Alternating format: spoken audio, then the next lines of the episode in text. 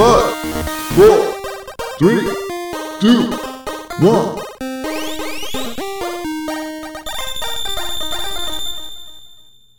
Good luck.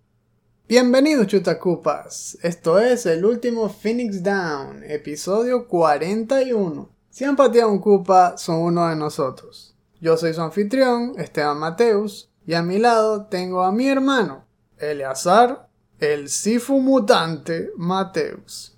¿Cómo estás todo, Eleazar? Sifu, wow, qué fino. Entonces, además soy un líder. Nice.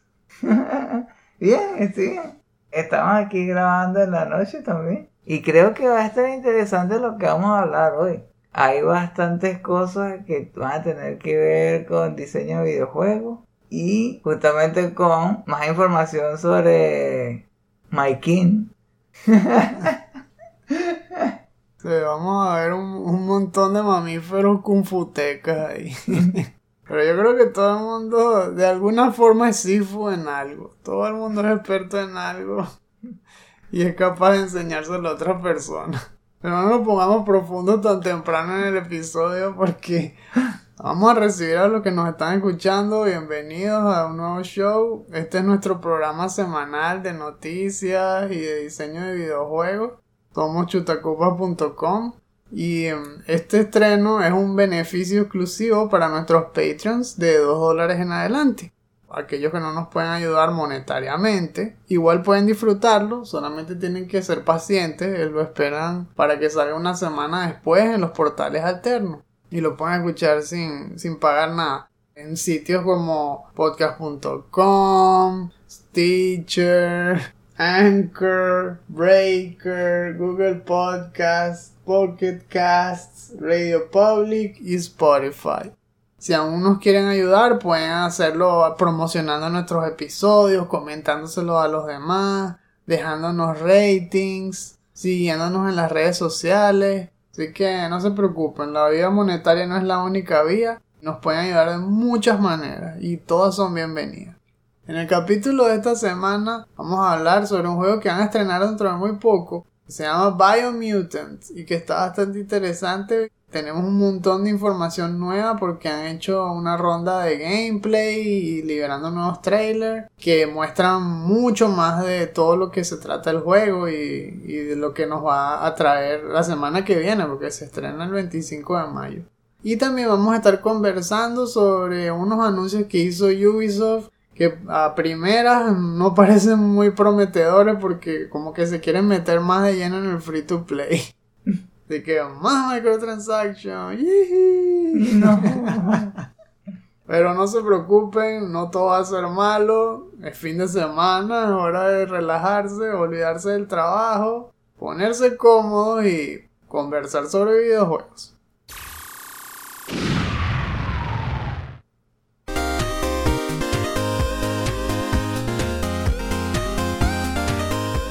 Arrancamos entonces el episodio. Aquí en la sección del recuento de la semana vamos a hablar de dos cosas como dijimos ahorita mismo en la intro, que ya se le olvidó, no puede ser, ¿verdad? Es que uno, vamos a hablar de Biomutant. Biomutant Extravaganza es como le llamé a este segmento. Y después vamos a hablar del free to play de Ubisoft. Entonces, la primera noticia se trata sobre este juego que lleva bastante tiempo realmente. Se llama Biomutant y es un action RPG open world que ha recibido un montón de nombres viniendo directamente incluso de los desarrolladores. Una de las más famosas es que es una fábula de Kung Fu Sci-Fi. O es una historia post-apocalíptica de acción y, exploración. Y que, ok. Y es que sí, a veces parece un poco difícil de clasificar por todas las opciones que quiere dar. Y es muy ambicioso en ese sentido. Pero un poquitico del trasfondo nada más para que sepamos de dónde vino este juego. Es la primera entrega de un estudio llamado Experiment 101. Y ese es un estudio sueco que fue formado por ex integrantes de Avalanche Studios. Es decir, que ya están acostumbrados a hacer juegos open world que dan justamente mucha flexibilidad a los jugadores. Porque me refiero a la serie Just Cause, que justamente es así, ¿no? Es muy alocada, juega mucho con la física de las armas y siempre trata de que sea muy entretenido y, y, sea adictivo por el hecho de que te ofrecen muchas cosas para explorar y probar y ver qué pasa si usas tal arma en tal vehículo. Aquí son más ambiciosos aún porque le están metiendo también cambios a la historia y al propio personaje. Es decir, en Just Cause eres tal cual un personaje ya prediseñado y todo. Aquí no. Aquí vas a personalizar toda la experiencia. Todo. Eso es lo que más me gusta de este juego. Aparte de cómo se ve, ¿no? Que bueno, no sé si a ti te parece, pero desde todos los trailers y los gameplay me ha llamado mucho la atención la paleta de colores es muy vibrante y se ve diferente a lo que uno esperaría. Cuando uno piensa en una historia post-apocalíptica, siempre te vienen a la mente paletas poco saturadas y con mucho gris, mucho marrón, es decir, puros edificios derrumbados o ruinas, cosas así. Pero este tiene un enfoque post-apocalíptico más hacia el estilo, tal vez, de algunas secciones de o incluso, ¿sabes a quién me recuerda también? A Enslaved. Que también es así como una historia post-apocalíptica basada en la historia esta de, de Journey to the West, del rey mono y todo eso, ¿no? Y justamente esto sobre animales antropomórficos también. Pero sí, es como un estilo muy colorido y también se, se desvía hacia el lado de cómic. Porque cuando vemos también las peleas y todo, se ven las expresiones estas, las onomatopeyas brotando ahí cuando les hace combos y ataques a, los enemigos. Y también tiene ese toque cómic que tiene Borderlands, porque cuando le disparas a los enemigos salen los, las cifras de los daños y todo eso, ¿no? Entonces, por eso tiene, tiene como muchas combinaciones, pero es un, es un festival visual, pues. Te llama la atención nada más ver a alguien jugándolo. Al menos nada más para preguntarle, ¿qué diablo estás jugando? ¿Qué es eso? Por lo vistoso, ¿no? Pero en fin, ellos sacaron entonces un montón de nuevo contenido mostrando los elementos del juego y en la parte de la personalización es lo que manda aquí. Empezando desde la creación de los personajes. ¿Qué te pareció más o menos lo que viste del motor de creación? Me parece interesante eso que dijeron, que en base a los atributos, el personaje va cambiando de forma. Que si le sube muchos puntos a carisma y que se pone así como que más risueño, algo así. Si le sube más fuerza, vas viendo cómo se va poniendo más musculoso. Y me pareció bastante interesante eso. Aunque dijeron que aún después de todas esas modificaciones, uno como que podía personalizarlo de todas formas. Si una persona quiere usar esa herramienta para expresarse, va a conseguir lo que estaba buscando. Mostraron todos los diferentes tipos de personajes que uno podía crear y todos se veían únicos. Yo creo que uno de esos juegos donde el primer día uno se le va a ir creando el personaje. Al menos así, a mí me pasaba con Oblivion. Y que, ah, bien, tengo dos horas para jugar. Y la primera hora se me iba creando el personaje. Eh, parece mentira, pero es así. Por todas las opciones que te ofrecen. Y uno dice, espera, yo voy a estar usando este personaje por horas y horas y horas. Y no lo voy a cambiar. Tiene que quedar bien. No te, no te van a dejar modificarlo después. ¿Verdad que sí? Ya que mencionas estos, eh, estos RPGs occidentales, es tal cual, se inclina hacia ese lado. No solamente estás cambiando los atributos, que vemos que son un montón de atributos diferentes, eh, desde vitality, strength, intellect, carisma, agility, todo eso te va cambiando no solamente cómo te ves, sino qué habilidades luego vas a destapar porque el personaje no para de evolucionar. Eso también me parece que le va a aumentar el replay value y lo hace más interesante aún porque tus habilidades dependen de distintas cosas. Uno, de cómo creaste el personaje, qué atributos le pusiste. Eso hace que te veas diferente, ya por, una, por un lado. Además, le puedes destapar cuáles son tus habilidades al elegir cuál es tu especie. Aquí los animales son de especies todas locas. Entonces son todas inventadas, ¿no? Y que Primal, Rex, Hyla, Fip, Murgel. Eso no lo vas a ver en Discovery Channel. tienes que jugar este juego. Y a su vez, tienes que elegirle cuál va a ser su clase. Y la clase va a darle un set de skills que se aprovechan más o menos dependiendo de tus atributos y todo.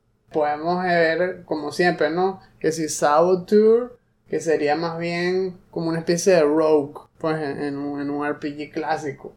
Deadeye, que es, que es más pegar de lejos, ¿no? Como un sniper, que, que armas de lejos. Commando, Cyfreak, que es como un mago, que usa puros poderes en base a ki, a energía.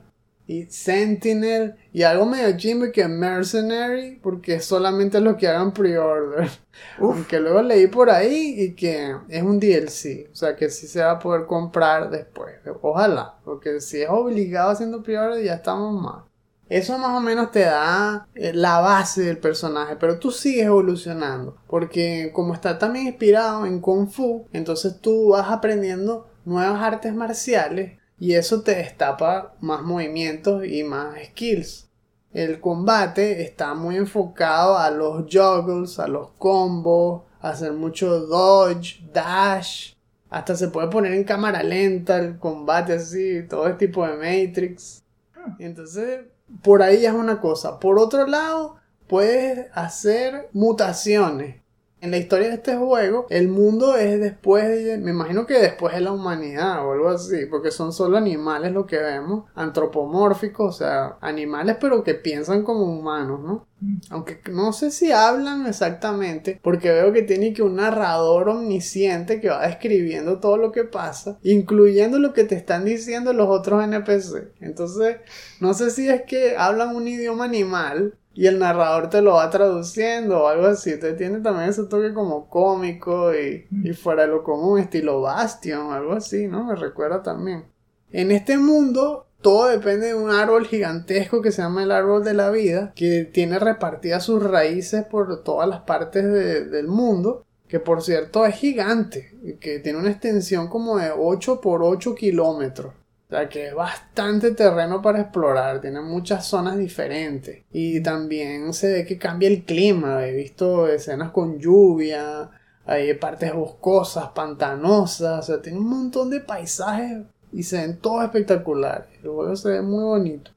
Cada región tiene una raíz, pero las raíces se están contaminando. Es como que una sustancia toda oleosa, como un petróleo, algo así que lo está contaminando todo. Y entonces tú tienes que ir viajando a cada uno de esos sectores y liberarlo. Pero también en esos pools de la sustancia esa que contamina, tú puedes mutar y eso te da nuevas habilidades. Esas mutaciones también son distintas. Pueden ser mutaciones que simplemente te cambian el aspecto. Que si ahora sacas pinchos, por ejemplo, en la cola o cosas así. O te pueden dar una habilidad toda random. Que escupir insectos, una broma así. Y tú ves luego cómo lo unes a tu forma de pelear y todo. Por eso tienes muchas formas de evolucionar. Y la otra forma de evolucionar es a través de crafting, porque tiene todo un sistema enorme de crafting. Entonces no solo estás personalizando cómo es tu personaje, qué habilidades le vas a poner y qué etapas dependiendo de cómo te gusta jugar, sino que vas a ir construyendo todo lo que te pones. Puedes construirle armaduras, armas, que por cierto son melee o, ranged, o sea, puedes pegar de cerca o de lejos. Y tienen varias categorías, por ejemplo, que si las de, las de cerca son que si para cortar, para atravesar o, o, para pisar, o sea, martillos, lanzas, espadas, etc. Y si tienes armas que son que si rifles, revólver, shotgun, y todas ellas las puedes construir distintas. Puedes agarrar recursos de los premios que te dan en una quest o revisando, pues explorando tipo de Last of Us, cada gaveta, cada lugar de cada sitio que te metes a explorar. O al matar a enemigos, monstruos. Eso también me recuerda mucho, qué sé yo, Breath of the Wild o, o bueno, incluso lo que tú dices, The Elder Scrolls, Fallout, es así mismo. Agarras cosas del ambiente y construyes. Pero la broma es que aquí construyes es por pieza, piecita a piecita, y luego tú las puedes en- ensamblar todas y crear armas todas locas. Eso es lo que me gusta, que como que cada personaje, cada arma y cada cosa que tú te pongas va a ser distinta a la de otra persona. Por ese lado me llama mucho la atención y de verdad que bueno, todo lo que hemos visto está finísimo. Sí. Tiene, en la parte de la historia también va a ser así, es decir, tiene muchas opciones, tiene branching, story, también al estilo Fallout y tal, hay tribus repartidas en el mundo, hay como seis tribus, y dependiendo también de lo que tú hagas, te cambia el karma, y eso te hace ser más propenso a aliarte con unas tribus más que con otras, y eso te destapa quests distintas a otras, y entonces eso cambia la historia. Pero en general dice que la main quest va a tener solo dos tipos de finales, pero grandes, ¿no? Finales grandotes. Pero tiene muchas variaciones intermedias dependiendo de la tribu con la que te aliaste y a, qué tribu atacaste y todo eso. Otra cosa que me gustó, que no solamente customiza todo eso, sino los vehículos que usas y la- las monturas. Porque hay animales que tú puedes montar dependiendo de tu clase, tus habilidades y tal, vas a tener monturas distintas. A veces son animales de verdad, otras veces son como mecánicos, como robots en forma de animal. Vi uno que hasta que una mano, una mano gigante y tú te montas encima de la mano y que wow. Y las monturas son, son buenísimas, corren por todos lados contigo. Se pueden tirar al agua y no se ahogan, sino que nadan ahí, tú, tú montado en ellas y siguen cruzando los lagos y tal. Puedes tener vehículos, entonces son que moto, motos de agua, puedes tener planeadores, puedes que sacar a, como unas hélices así estilo Clank, de Ratchet Clank, y, y- y hacer hover. Si no le han, lo han chequeado, de verdad los invito a hacerlo porque hay mucho contenido ahora que, que como falta tampoco para que lo estrenen, recuerden 25 de mayo, que de verdad tienen chance de fijarse y determinar si les gusta lo que ven o no y elegir si lo van a comprar. Hay, hay mucho más que ver que no les hemos contado aquí, pero vale la pena que lo vayan viendo. Ah, Lo pueden ver en Game Informer, sobre todo, que hicieron toda una serie de videos sobre ello. Ah, Eso sí, no se vuelan locos, no vayan a comprar la Atomic Edition porque cuesta 400 dólares. Ningún juego cuesta eso. Pueden ser mutantes, pero no locos, ¿vale? En la segunda noticia vamos a hablar de un anuncio que hizo el jefe financiero de Ubisoft, Frederick Doggett, hablando de que ya no era suficiente hacer juegos single player para mantener las ganancias a los niveles que ellos necesitaban y que ahora van a empezar a dedicarle la atención a desarrollar formas alternativas de ganar dinero. Es decir, se van a meter a hacer más free to play.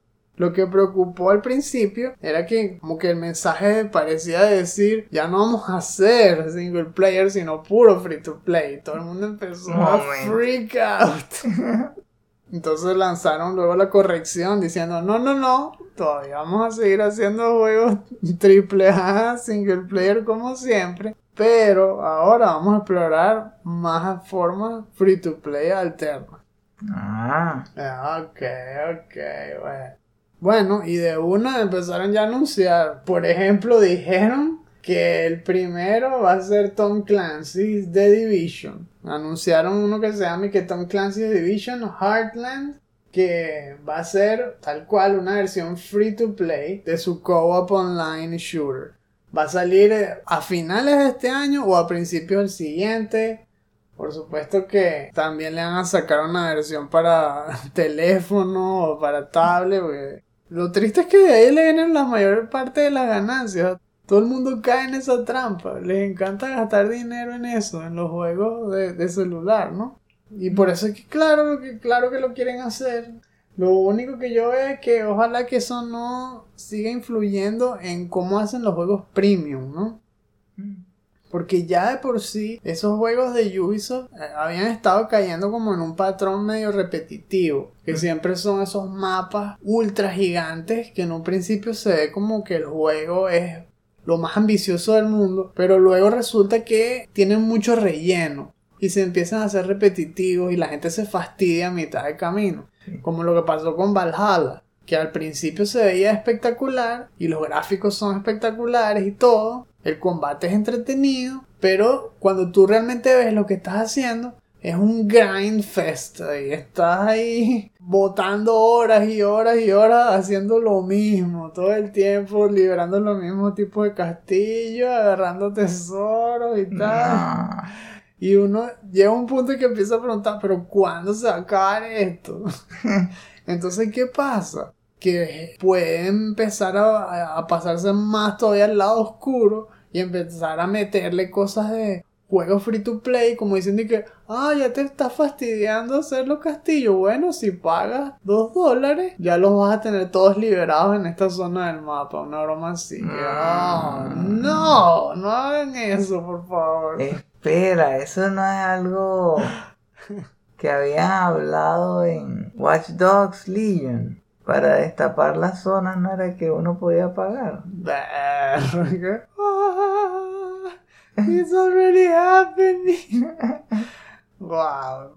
¿Por qué diablos Ubisoft quiere hacer esto? Porque pareciera que fueran los únicos que no lo están haciendo. si tú ves el listado de cuáles son los mejores juegos free to play o los más hablados del momento, están todos los sospechosos de siempre. Mira, Fortnite, que es el que todo el mundo habla, es de Epic, que es uno de los gigantes, Epic Games. Que por cierto, en, lo del caso este de, la, de los tribunales de Epic contra Apple, salió un documento que reveló que ganaron en dos años nada más, es decir, cubriendo 2018 y 2019, 9 billones de dólares con Fortnite, nada más. O sea que la gente está ahí con los ojos así tapados, tirándole las tarjetas de crédito ahí para que le quiten todo su dinero jugando Fortnite. Increíble. Con razón no les importaba que, ah, en un año tenemos que gastar 11 millones, millones con M. Ah, ¿verdad? si con Fortnite hacemos billones en dos años, ¿viste? ¿Vieron lo que pusieron gratis esta semana? NBA 2K21. ¿Cuánto le tendrán que haber pagado a 2K Games para que lo pusiera gratis ahí? Bueno, Fortnite, Epic Games, Call of Duty Warzone. ¿Quién lo está haciendo? Claro que lo desarrolló Infinity Ward. Pero ¿quién es el publisher? Activision, otro de los pesos pesados. Tal vez la excepción sería Henshin Impact, porque eso sí es un estudio chino ahí, todo desconocido, que se llama que MiHoYo, una broma así, ok, eso se las doy. Dota 2, ¿quién lo hace? Valve, otro de los pesos pesados. Ah. Y así mismo, si vamos revisando la lista, los que no son son excepciones. League of Legends, Riot Games, esos están por su propia cuenta, pero miren todos los demás. Hearthstone, Blizzard, Star Wars The Old Republic. Ok, es de Bioware, pero ¿quién es el publisher? EA. Así que es ah. otro de los pesos pesados. Apex Legends. Lo hace Respawn, pero el publisher, EA. Así que EA tiene otro más, otro free to play que le está dando dinero. StarCraft que es de Blizzard también. Blizzard que Activision. El único tal vez que pudiese tener Ubisoft que le está dando más dinero en ese lado es Brawlhalla. Porque ese sí lo desarrolló Blue Mammoth Games, pero Ubisoft es el que le está haciendo los trámites y todo. Miren de toda esa lista, miren cuántos son de Ubisoft. Nada más ese. Y si hay otros, no son tan famosos. Entonces, claro, Ubisoft está diciendo, ah, pero yo también quiero. Ustedes están ganando billones y nosotros no. bueno, básicamente ese es el problema. Eso es lo que están haciendo, pataleando, diciendo que, ay, nosotros también queremos chupar la sangre de la gente con juegos free to play. Realmente son pocos los que hacen un juego free to play con buenas intenciones. O sea, ¿a qué me refiero? A que lo diseñaron así desde el principio y pensándolo por el bien de la persona, es de que va a ser divertido así, que no es necesario aprovecharse de la gente y tal. Porque hay un balance ahí que mantener. Obviamente, uno no hace el juego de gratis porque tiene que comer. Sí, claro que sí, tienes que ganar dinero por tu esfuerzo. Pero de ahí a inclinarte al otro lado de la balanza, que es transformar el juego en una maquinita chupa sangre, eso tampoco está bien. Porque entonces ya no lo estás diseñando para que sea divertido, sino para que se vuelva adictivo en el lado oscuro de la palabra. Sí.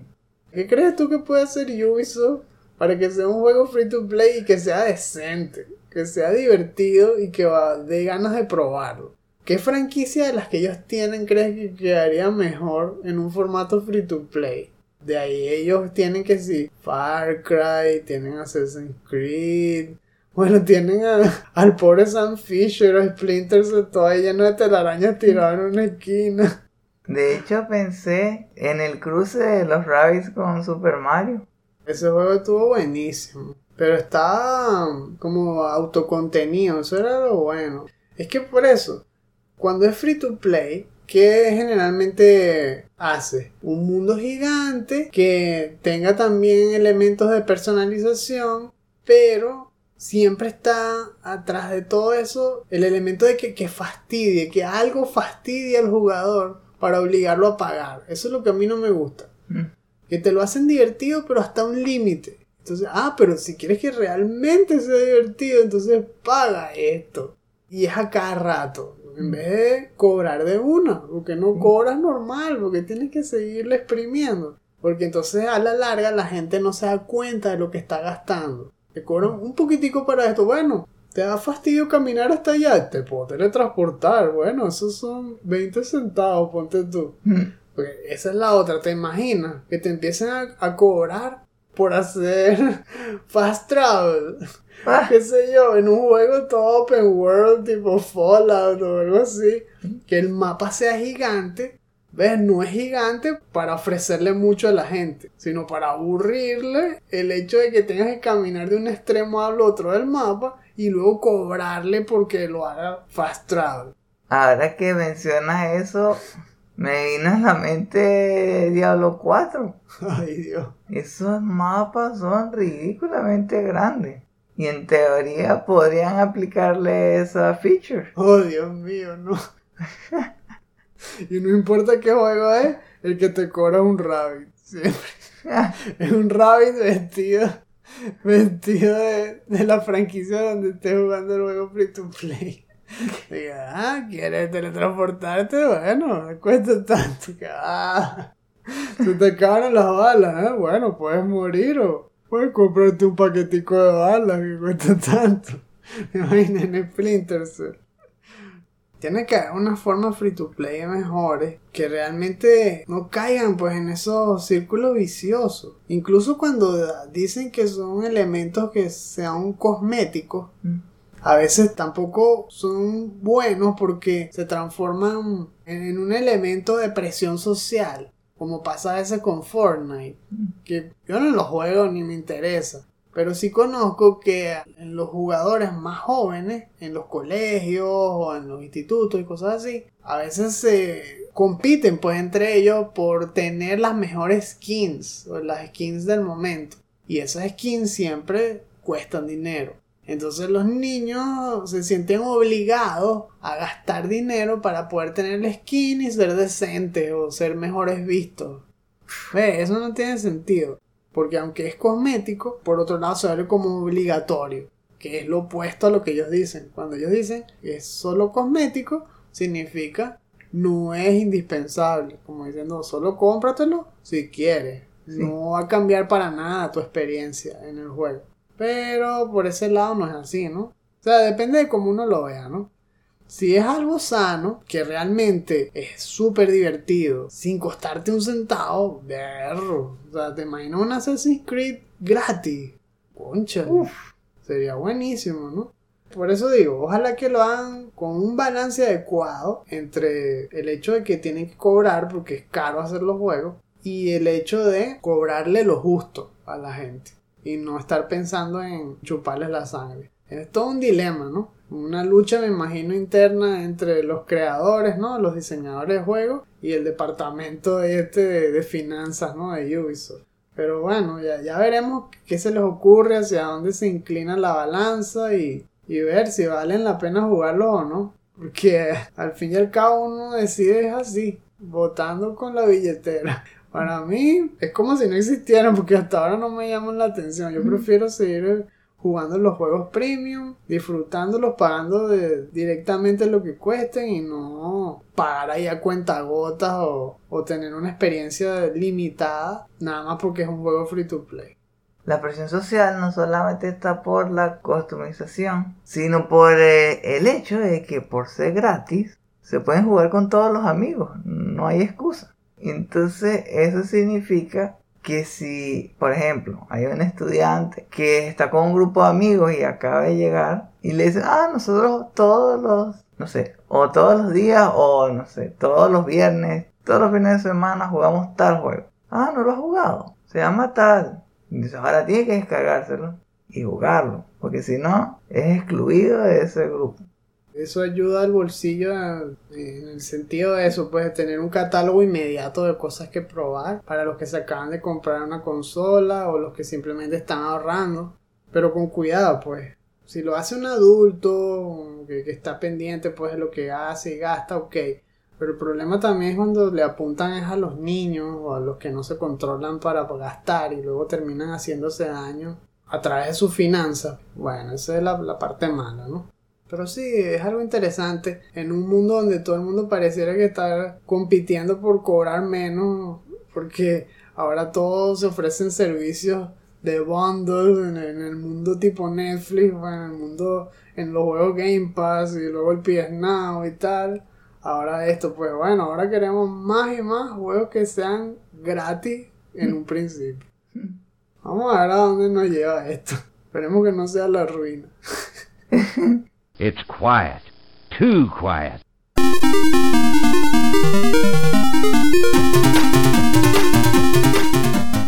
Ok, mi gente, bienvenidos a la sección de lo que estamos jugando. Aquí en la lista tenemos anotado, sí, Final Fantasy VII Remake y Project Diablo 2. No le den skip, no le den skip, porque va a estar interesante. Fíjense, yo les voy a hablar un poquito ahora de lo que jugué en la parte del sector 6, que continúa la historia. Me gustó porque se siente como una parte independiente del resto del juego. Es como una desviación. Porque cuando comienza el juego estás con una party de tres jugadores. Obviamente al principio con Barret y, luego también tienes Barret y Tifa. Estás muy rodeado del grupo de Avalanche pues y toda su misión pues ir atacando los reactores de Mako y atacando a Shinra. Pero luego, en esta parte que he jugado, que conoce a Aerith, me gustó muchísimo porque se siente como su propia historia, una historia aparte. Y es una historia que avanza al mismo tiempo que el personaje, que Cloud.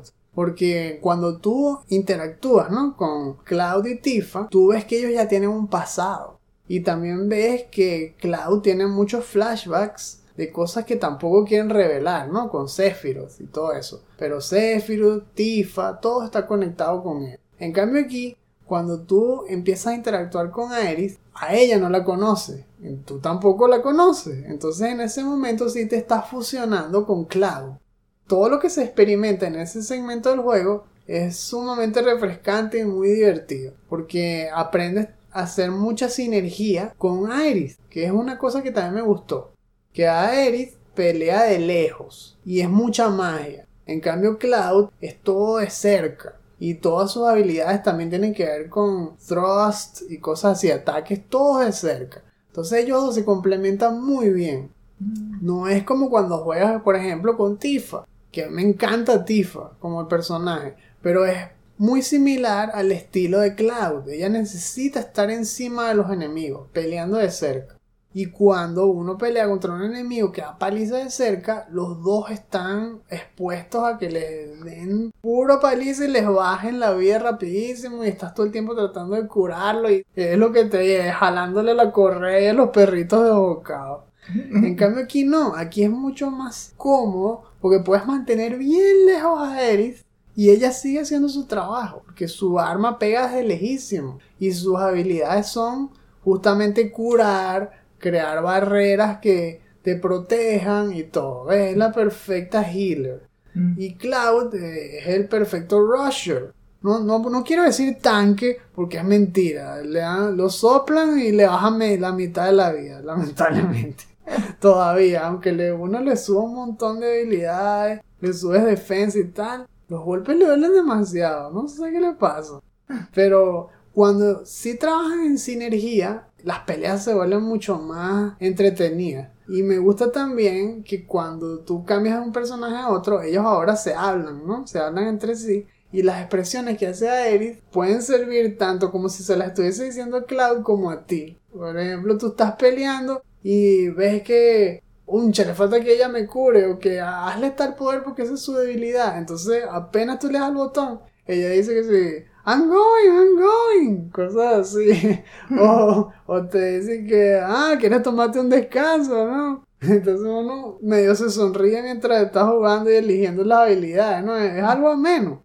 Es bonita también la historia, las conversaciones y los cinemas que ponen entre ellos en todo el transcurso del sector 6. Y bueno, también está la parte medio triste de que cuando conocen a la mamá y tal, la mamá le pide a Cloud en la noche que se vaya sin despedirse de Aerith, porque ella sabe que Cloud es mala influencia. No, tú eres un soldado o tienes pasado con Shinra. No quiero que ella se junte contigo. Mejor vete y no te despidas y yo le digo que te escapaste, no sé qué broma. Uf, Y en un principio, Cloud a regañadientes acepta, porque él sabe que es verdad, que Aerith se ve como muy pura, muy inocente, y él no quiere simbolizar un potencial de riesgo. Y claro que obviamente no le hacen caso, o sea, él dice que sí, pero inmediatamente después Aerith es la que lo busca y sigue con él en, en su aventura.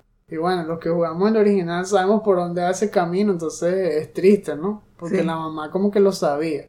Pero igual la aventura vale la pena ser experimentada y de verdad que me está encantando muchísimo, es divertidísimo. Ya llegué al nuevo sector, que es el sector del mercado y tal, que es, me imagino que ya me estoy acercando al final, no sé, ustedes me dirán luego, me lo dicen en los comentarios si estoy pelado. Todavía me faltan cosas por jugar, pero creo que esto es el último seg- segmento así de juego y verlo. Mientras siga avanzando les seguiré contando porque hasta ahora lo estoy disfrutando bastante. Por mi lado, realmente no tengo mucho que decir porque este fin de semana fue uno de esos donde pensé voy a dedicarle más que todo a hacer videojuegos. Fue corto. Pasaron dos cosas. Uno llegué y la persona que era el host me pidió que si lo podía ayudar a terminar el acto 2.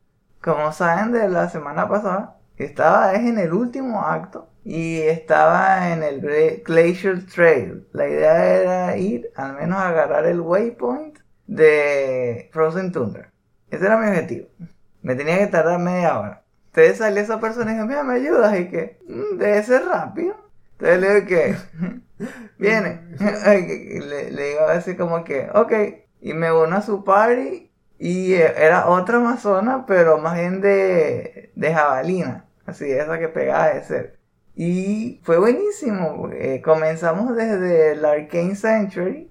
Y entonces eh, vio que yo estaba usando las sentries eso de electricidad. Y, y puso así como una expresión todo que, nice.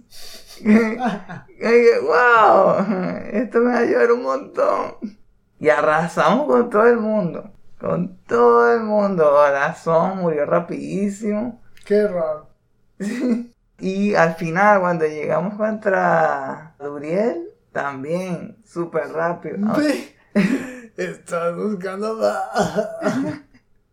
Lo mataron de una. Sí, mi Sentry ahora como... Yo le subí como 18 puntos a, a las que son Synergy. Y además tengo como 3 o 4 puntos en, en la de que es nivel 30. Pegan como 120 o 150 cada electricidad.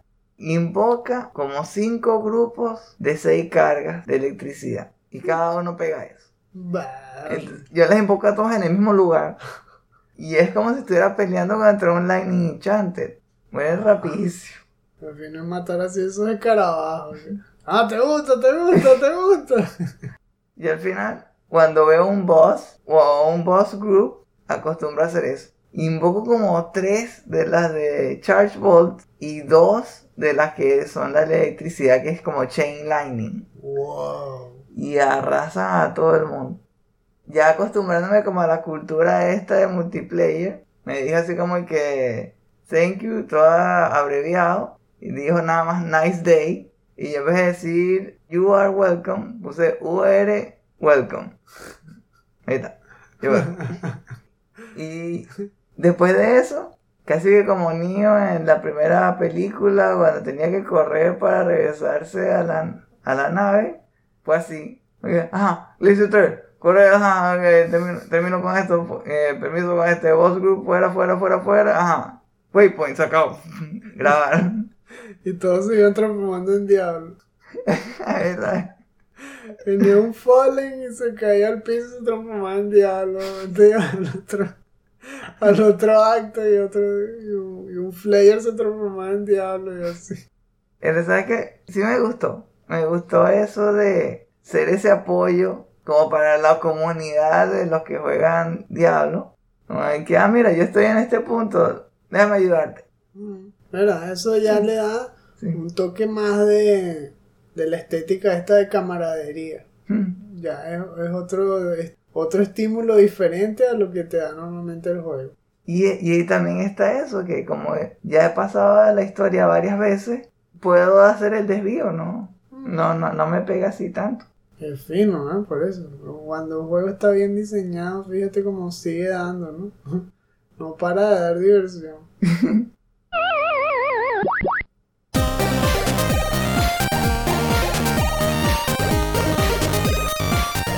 ya estamos casi listos. Ya los vamos a dejar seguir disfrutando su fin de semana. Seguro que ya están pidiendo unas pizzas, se van a reunir. Pero antes, ¡se te olvidaba! Porque es la sección de los shoutouts. Aquí siempre les hacemos una recomendación sobre algún material de cualquier tipo, ya sea un video, un libro, un artículo, que les pueda dar tema de conversación con todas las personas con las que ustedes interactúan. En este caso, les voy a recomendar un nuevo video del canal GTV Japan de YouTube que ya se los he comentado antes, que me encanta su forma de, contar tipo documental, porque le meten mucho B-roll de la época y todo. Y entonces se fajan a comentar sobre eventos relacionados sobre todo con Nintendo y Sega en esa época de los 80, 90 y que todo está conectado con Japón. En este caso hablaron sobre el suceso de la escasez de chips de 1988 que me pareció muy interesante justamente porque el capítulo pasado estábamos hablando de la escasez de superconductores y que por eso hay pocos PlayStation 5 y todo eso. Por cierto, el video se llama Nuts from Nintendo. Was the 1988 chip shortage real or a hoax? Es decir, que si el shortage de chips de Nintendo en esa época fue real o si era una farsa. Entonces, ¿por qué piensan algunos que es una farsa? Porque Nintendo no es un extraño en tácticas de generar escasez virtual de sus productos. Muchas veces ellos limitan la cantidad de juegos que mandan a las tiendas para que pareciera que la cantidad fuese menor y entonces se agote muy rápido y todo el mundo se vuelva loco tratando de comprarlos y todo eso. Ahí está, fue una farsa. ¿Verdad? La cosa es que entonces están comparando ahí otros sucesos porque no solo se afectó Nintendo, sino se afectaron todas las compañías. Fue como ahora. Y todo tiene que ver con el ciclo de producción de chips y superconductores. Resulta que cada vez que la tecnología avanza, se va cumpliendo un ciclo. Cuando las computadoras de un tiempo empiezan a consumir chips, las fábricas los van haciendo y van reabasteciendo, ¿no? La demanda. Pero inmediatamente después empiezan a salir chips más potentes porque las computadoras piden más, los software piden más, ¿no? Y entonces eso crea un periodo de transición donde muchos compran lo viejo, pero unos pocos empiezan a comprar lo nuevo. Hasta que lo nuevo se vuelve la regla y lo viejo desaparece. Esto coincidió en 1988 con una serie de regulaciones que ejerció el gobierno de Estados Unidos sobre las compañías que hacían chips en Japón porque cobraban muy poco. Entonces les empezaron a prohibir que cobraran tan poco y lo que vendieran tenían que cobrarlo a precios competitivos para que las empresas de Estados Unidos también pudieran venderlos a esos precios y no, y no perdieran inmediatamente la competición, porque siempre elegían a los japoneses porque costaban menos. Entonces eso coincidió con un cambio de generación y por eso las empresas comenzaron a tener problemas para reabastecer los chips y todo eso. Eso, esto es nada más rasguñando el comienzo. El video es muy interesante porque te pinta como siempre el panorama de 1988, cuáles juegos fueron más afectados, que por cierto fue Super Mario Bros. 2 ah, y The Legend of Zelda 2. Entonces, esos eran los que más querían los niños en Navidad y justamente eran los más difíciles de conseguir. O sea, era todo una odisea comprar cualquiera de esos dos juegos. Pero lo demás sí había, Entonces, por eso, analizando la situación y viendo las noticias, viendo también footage. Eh, a mí me encantó el video, es buenísimo y les voy a dejar el enlace en la descripción para que ustedes también lo disfruten. Yo les traigo un video que estaba esperando hace tiempo, hace mucho tiempo. No sé si lo escucharon varias semanas atrás. Era uno de Video Game Animation Study que había prometido que iba a hacer y, de repente sacó creo que un video de Echo de Dolphin. Y dije, pero espera, ¿no dijiste que ibas a hacer este? Me refiero al estudio de la animación de Mega Man. Oh, yeah. Y cómo hicieron la traducción de 2D a 3D. Fue una investigación bastante detallada que me encantó. Porque mencionó muchas cosas interesantes. El video se llama The Animation of Mega Man. Tal cual. Papayito. Muy parecido como hizo New Frame Plus. Se dio un paseo por todas las entregas de Mega Man, comparando las animaciones entre cada uno. Y muy al estilo de los Echo de Dolphin, también puso algo así como de footage de ese tiempo, explicando cómo era el desarrollo de los videojuegos en ese entonces, cómo ellos aprovechaban las, las limitaciones y cómo esas limitaciones terminaron dándole esa vida única a la franquicia, ¿no? Por ejemplo, por las limitaciones, no podían dibujar tantos sprites. Mm. Entonces, ¿qué? La reacción del personaje tenía que ser inmediata. Apenas uno le daba al botón, ya cambiaba la pose de acción. Tenía que ser una pose que se leyera muy bien. Pero normalmente en una animación tiene que haber más frames para que uno pueda leer el movimiento, ¿no? En el caso de Mega Man, en ese entonces, el gameplay establece cómo va a ser la animación. Por eso de las limitaciones, Mega Man terminó siendo un juego que era como que respondía muy muy rápido. Nada más tres sprites para correr. No eran cualquier sprite. Eh, él mencionó que eran golden keyframes que son como que las poses que marcan más la acción eh, de esa animación. Con esas tres tienes más indicado qué es lo que está haciendo el personaje, cuál es su energía, hacia dónde se dirige la acción, todo eso. Me gustó eso y que dijo que en Mega Man 7 fue donde empezaron a poner que Mega Man hacía como, como los Roadmasters. Ay, verdad, verdad que sí. Montaba en un camioncito. y, y después dijo que eso se le llamaba Henshin y era como una pose que se ponían las personas en la cultura japonesa para como que invocar toda su fuerza y estar listo para pelear. Y por eso todos los Roadmasters hacían eso. Y que salió de, ¿cómo que se llama? Era algo como ramen, creo que era kamen. Kamen, una, una serie japonesa, por 1970 y algo, 73 o así. Sí, ah, sería tipo Ultraman o, un predecesor de los Power Rangers, una cosa así. Ah, ya me acordé, Cayman Rider, Cayman Rider se llama. Y hacía eso, antes de pelear, se oh, Nani Jixai. Qué vacilo. Y me pareció finísimo eso, que wow, de ahí, de ahí salió. Mm. Hasta puso una, captura ahí del video de YouTube y todo. Eran muchas cosas más, pero uno que, que yo creo que no puedo dejar pasar. Que fue que para el, creo que le dijo Neo Geo Pocket, hicieron un juego de Mega Man donde usaron los sprites de Nintendo, pero la animación de Mega Man 7. Ah, Entonces era como una especie de híbrido, donde los sprites se veían así retro, pero le dieron así como más vida con la animación de Super Nintendo. Más polish, claro. Sí, entonces eso me pareció finísimo. Muchas cosas más, muchísimas cosas más, entonces se los recomiendo.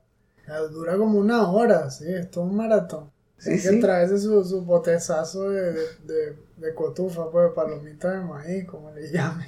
Y eso es nada más la parte de 2D, porque en la parte de 3D también elogió a Nintendo con su estilo de animación en Super Smash. Cómo, cómo animaron a Mega Man en Super Smash y cómo replicaron también la esencia del, del- del primer juego. Si les gusta el tema de animación y desarrollo de videojuegos, yo creo que les va a gustar muchísimo y que les va a parecer bastante útil. Y a ver si ustedes resuelven el, el dilema de cómo hacer a Mega Man correr en vista tres cuartos sin que se eche a perder en 2D. Que de eso se trata todo el video también. Pero así mismo corriendo, nos vamos a casa y es hora de que Eleazar cierre el programa.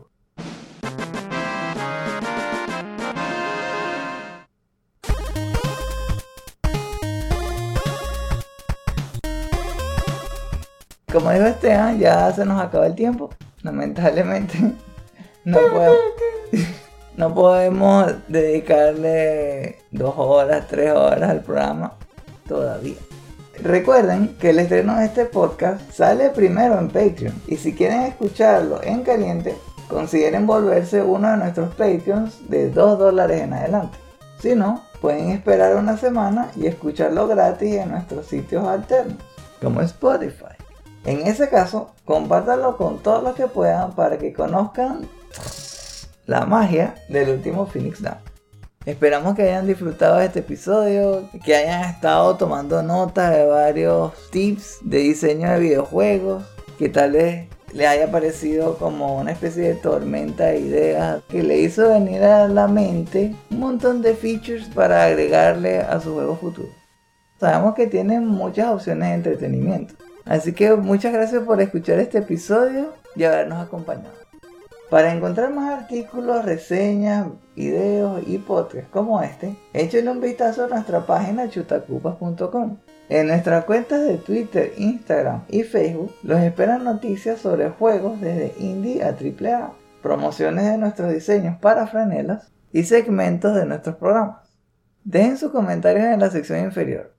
Nos gustaría saber qué piensan sobre lo que escucharon en este episodio. ¿Ya vieron el showcase de Biomutant? ¿Y ya tienen pensado qué tipo de mutante van a crear? Algo que, que verdad que me gusta muchísimo es que es básicamente como Zelda mezclado con Devil May Cry mezclado con X-Men. Es como varias, varias franquicias que me gustan todas unidas al mismo tiempo. No arroz con mango. Hay uno que me pareció bastante interesante, que es que el que usa magia puede lanzar electricidad como un Sith y levitar. Oh yeah.